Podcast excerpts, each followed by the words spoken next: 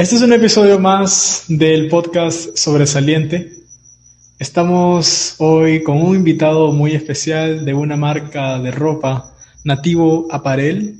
Él es Jordano Vivas y nos ha venido a contar su historia de emprendimiento. ¿Qué tal, Jordano? Bienvenido. Oh, ¿Qué más? ¿Cómo estás? Bien, bien, todo bien. Gracias por aceptar la invitación de la entrevista. Bien, gracias a usted. ¿Cuál es el origen del nombre de la marca Nativo Aparel? Eh, nativo exactamente es por eh, la región donde, donde vivo, eh, pues prácticamente está alejada casi que de, de muchos de la capital y nada, pues nativos de, nativos de los Andes. Sí, sí, ok. Ajá, porque ahí es, justo en ese, en ese lugar termina la cordillera de los Andes, nativo de los Andes. Ah. Es que, bueno, de repente algunos no lo saben, pero Nativo Aparel nace como un emprendimiento en Venezuela. Sí. Tú eres venezolano, me dices que has vivido ya en Colombia y que retomaste este proyecto acá en Perú. Justo me estabas contando algunos... ¿Cómo, cómo inició allá en, en- en Venezuela la marca? Mm, Bueno, el inicio fue prácticamente por, me llamaba la atención un estilo de, de polo que no se encuentra muy, no es común que usted vaya a, una- a un almacén y quiero un polo tres cuartos, que son los que llegan hasta acá. Y bueno, ese es más usado para jugar béisbol. Eso es un polo que se lo ponen debajo del, de, del- de la otra, no sé cómo se llama, camisa, camiseta lleva una sobre. Esa la de abajo es como una sudadera. Y Allá juegan mucho béisbol. sí, claro, es, Ah, muy, es muy beisbolero. Sí, hay mucho, hay mucho, creo que es demasiado, es más que el fútbol. Sí, Entonces, ahí ya en Venezuela tú me dices que ya como en el 2016, 17, empezó- 2015, como a partir del 2015, 2015. a partir como finales del 2015 fue que eh, empecé.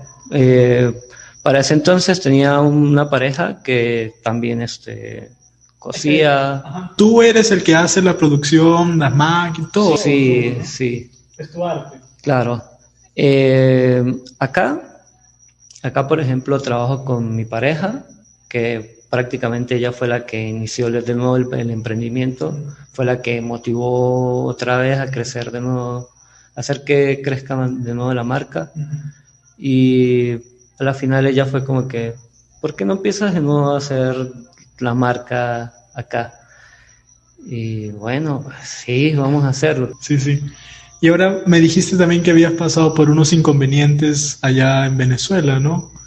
Sí. Con los envíos, sobre todo. Prácticamente el desmotivo de, de por no seguir en con la marca ya fue más que todo por eso, por, por cuestiones de, por ejemplo, de querer enviar a otra provincia, se perdían los paquetes, eh, no, uno no podía en- encontrar, por ejemplo, insumos.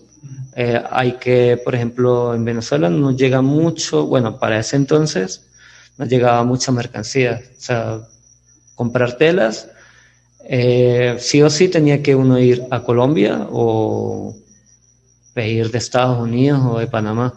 Y pedir de Estados Unidos, de Panamá o de otro país es casi que imposible por, o sea, no se puede importar nada así como si nada. O sea, tiene que ser uno, una empresa muy grande para poder hacer eso. Pero alguien así independiente es imposible. Eh, Colombia queda, por ejemplo, donde yo vivía antes, queda a una hora, está muy cerca, pero igual hay muchos problemas para pasar.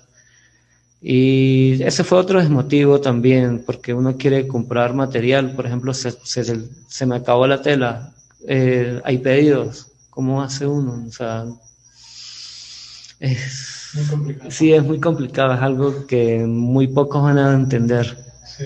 Y bueno, pues nada, acá, acá estamos en Perú. Perú es el país de las telas. Acá hay de todo. Acá hay de todo, aquí hay de todo. Cuando yo llegué, pensé que, que era muy difícil hacer de nuevo el emprendimiento. Yo llegué y yo tuve un pensamiento muy negativo por, por la competencia que hay. Hay mucha competencia, o sea, hablando de, por ejemplo, las grandes, que hay en los centros comerciales. Eh, aparte también Gamarra también regala mucho las prendas, o sea, cosas que usted va a comprar que si seis soles, un polo en seis soles. Claro, que obviamente no es lo mismo, ¿no? No es, no es de buena calidad, mala confección, telas que son 100% poliéster, no, no funciona. Eso es como para vender así en la calle, como la mayoría los hacen. Y esas cosas yo dije, uff, así no, no funciona. No, hay que, uno prácticamente regala el trabajo. Y después, pues nada, la final pasó mucho tiempo y mm, mi novia como que empezó como que empujarme, pero empiece, hágalo otra vez, empiece. Y, muchos amigos que viven acá también como que, pero hágalo de nuevo, porque, o sea, qué fino era lo que usted hacía antes y por qué no lo vuelve a hacer. Y bueno, y empecé de nuevo y cayó la pandemia. y, y, yo dije, que, pero la verdad, justo por eso ahora está como que creciendo más, como que justo por, el tema de la pandemia también como que mucha gente como que sí estaba acostumbrada a comprar cosas en línea. Bueno, la mayoría compra cosas que si Amazon, eh, eBay o AliExpress. Bueno, yo soy un comprador de AliExpress. Y la gente acá, muy poco, no sé si ustedes acá compran mucho así por internet. Que creo que en ese momento todavía la gente tenía cierto temor de no poder ver la ropa, de tocarla, ¿no? Pero una vez que ya se fue siendo común, pues... Exacto, ese es como que al principio, cuando, empecé, cuando empezamos, la gente preguntaba, no, pero es que quiero ver la prenda. Y yo, bueno, le estoy dando garantía de que le estoy vendiendo algo de muy buena calidad y lo, hacemos nosotros también, le damos la garantía también de que está bien confeccionado todo. Y poco a poco la gente, bueno, voy a, voy a intentarlo, a ver qué tal, porque le he comprado a otra gente y no me ha gustado. Y yo, bueno, espero que le guste lo que nosotros le vamos a vender. Para cerrar un poco con el tema de Venezuela, ¿cuáles notas que fueron tus principales cambios así más grandes desde el inicio en Venezuela a ahora en Perú? Bueno, en los inicios allá Trabajaba, por ejemplo, en, mi casa, casa de mis papás, y también era otro problema también, porque es la casa de los papás, entonces a la final uno va creciendo, va madurando y uno se va dando cuenta de que esta es la casa de mi papá, no es la casa mía. Entonces de por sí como que también fue otra cosa, también como que fue un motivo también, ese es otro motivo más a uno querer irse. Como que, bueno, ya, ya vivimos mucho tiempo en casa de nuestros padres, ya como que ya es hora de... de exactamente. Y comparado a acá, pues ya eres... Acá ya es totalmente independiente. Me imagino que no sé, ¿no? Acá tienes mucha más libertad de trabajar a la hora que tú quieras, llevar a las personas que quieras. Exacto. Sí. Todo, todo es beneficios. Todo es beneficios. Lo único que sí, ya la responsabilidad económica cae todo sobre ti. Exacto, pero eso es algo que cada, a cada uno le va a tocar. ¿Qué es ahorita, en este momento, Nativo Aparel? Ahorita, ahorita está en pleno crecimiento. Está, bueno, hubo un tiempo que empecé hace mucho tiempo, ya en el 2016, y 2017, creo que 2018, ya dejé la marca por un tiempo, por motivos, motivos personales, motivo país también. Y después de, un buen tiempo, mm, bueno, volvió otra vez a nacer de nuevo lo que es la marca. Ese, ese polo, por ejemplo, que tienes ahorita, ese es tu marca, ¿verdad? Sí, claro. ¿Qué productos ofrece tu marca? Eh, ahorita tengo polos, eh, poleras, Bueno, la verdad estamos muy como muy mixtos, o sea, tenemos... Hay bastante variedad. Sí, bueno, empezamos, al principio fueron polos, solo polos. Eh, después nos abrimos a polos de dama y llegamos a hacer vestidos, vestidos, ropa de dama, boys.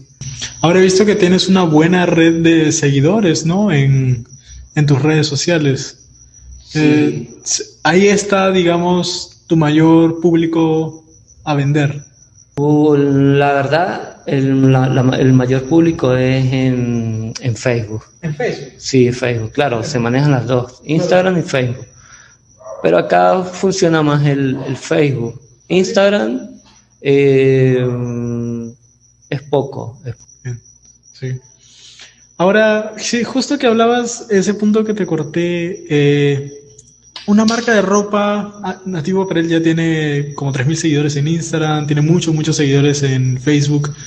¿Te permite vivir de, de tu marca? Sí, ahora, en este momento, puedo decirle que sí. Sí. ¿Te permite algunas comodidades? Sí. La verdad que sí. Eh, la verdad es, es bien cuando uno llega a este punto en que, en que uno puede decir como que, sí, o sea, estamos bien, mm. estamos la verdad estamos creciendo. ¿Y cómo era, o sea, tu reacción en tus primeros productos, sabes? Cuando, no sé, en tus primeros productos alguien te escribía, oh, me interesa este polo, quisiera información. ¿Cómo era tu reacción en ese momento? Al principio creo que tuve un error en eso, en precios.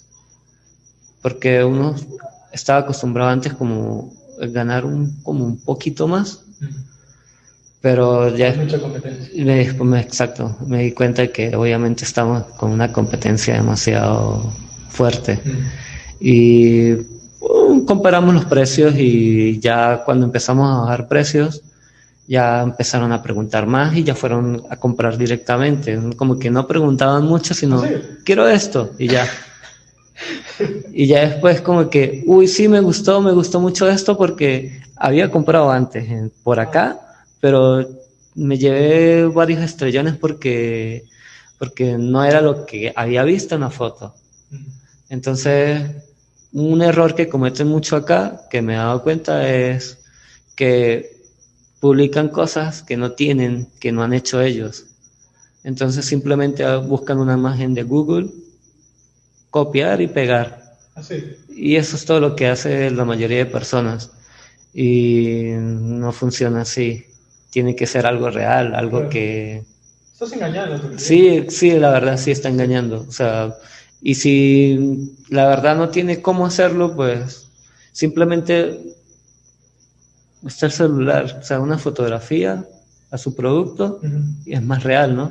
Pues, allá, eh, tú me dices que, me estaba diciendo que tu marca empieza con productos eh, para el público varonil. Sí.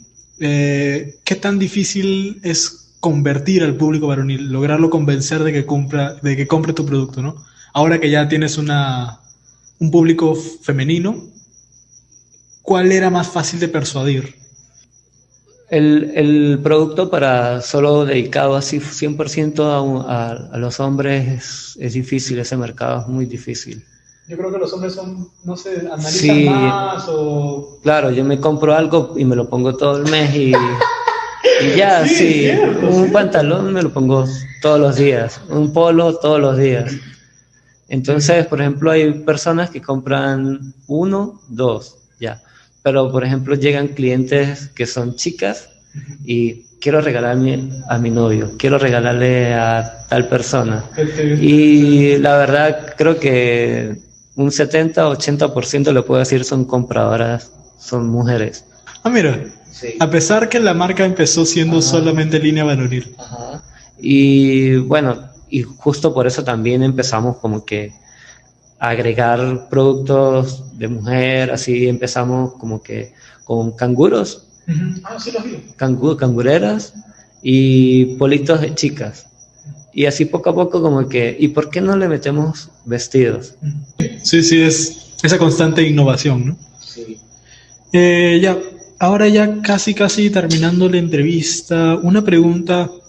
Por ejemplo, nos lo contaba Koya hace en, en la entrevista que su marca, por ejemplo, representa amistad y amor. En tu caso de Nativo Aparel, ¿qué representa la marca? Representa más que todo para um, juventud. Juventud. Sí, porque generalmente todo está eh, dirigido al público joven, de, me imagino que de 15, 30 años. Bien. Hasta ahí tenemos las preguntas a Nativo Aparel. Muchas gracias, eh, Jordano. Ahora vamos a hacer, como siempre, el tenis sobresaliente, donde yo te digo una palabra y tú me respondes con alguna idea que se te venga a la mente. ¿Está bien?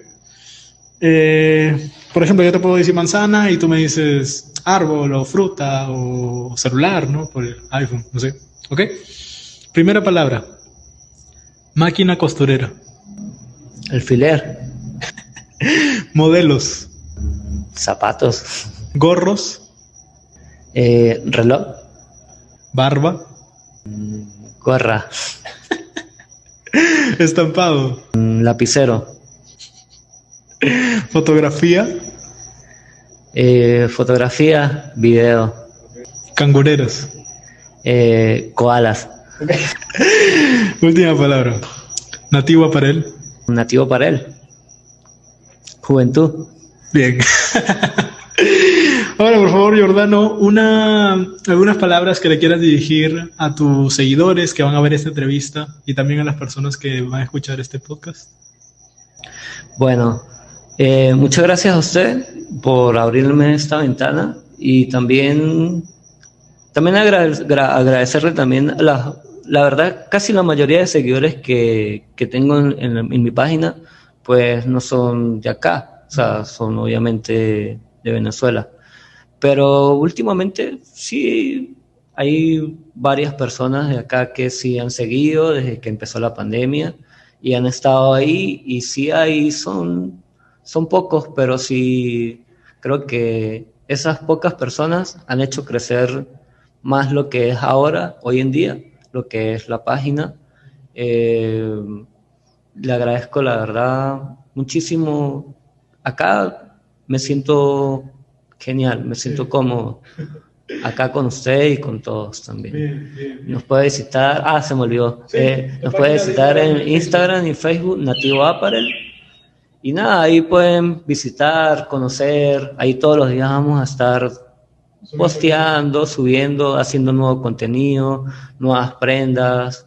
Todos los días, la verdad, todos los días estamos haciendo algo nuevo. O sea, casi que hay prendas que son únicas, que solo lo hacemos una sola vez y ya, o sea, se acaba el material y ya no hay más iguales. Y también eso es otra ventaja también. Mucha gente también como que le gusta eso, como que, ay, eso es lo único que hay. Y yo, sí, claro, eso es lo único que hay.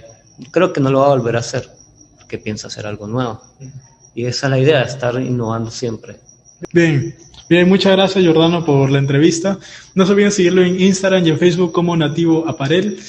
Y bueno, eso fue todo. Muchas gracias. Bien.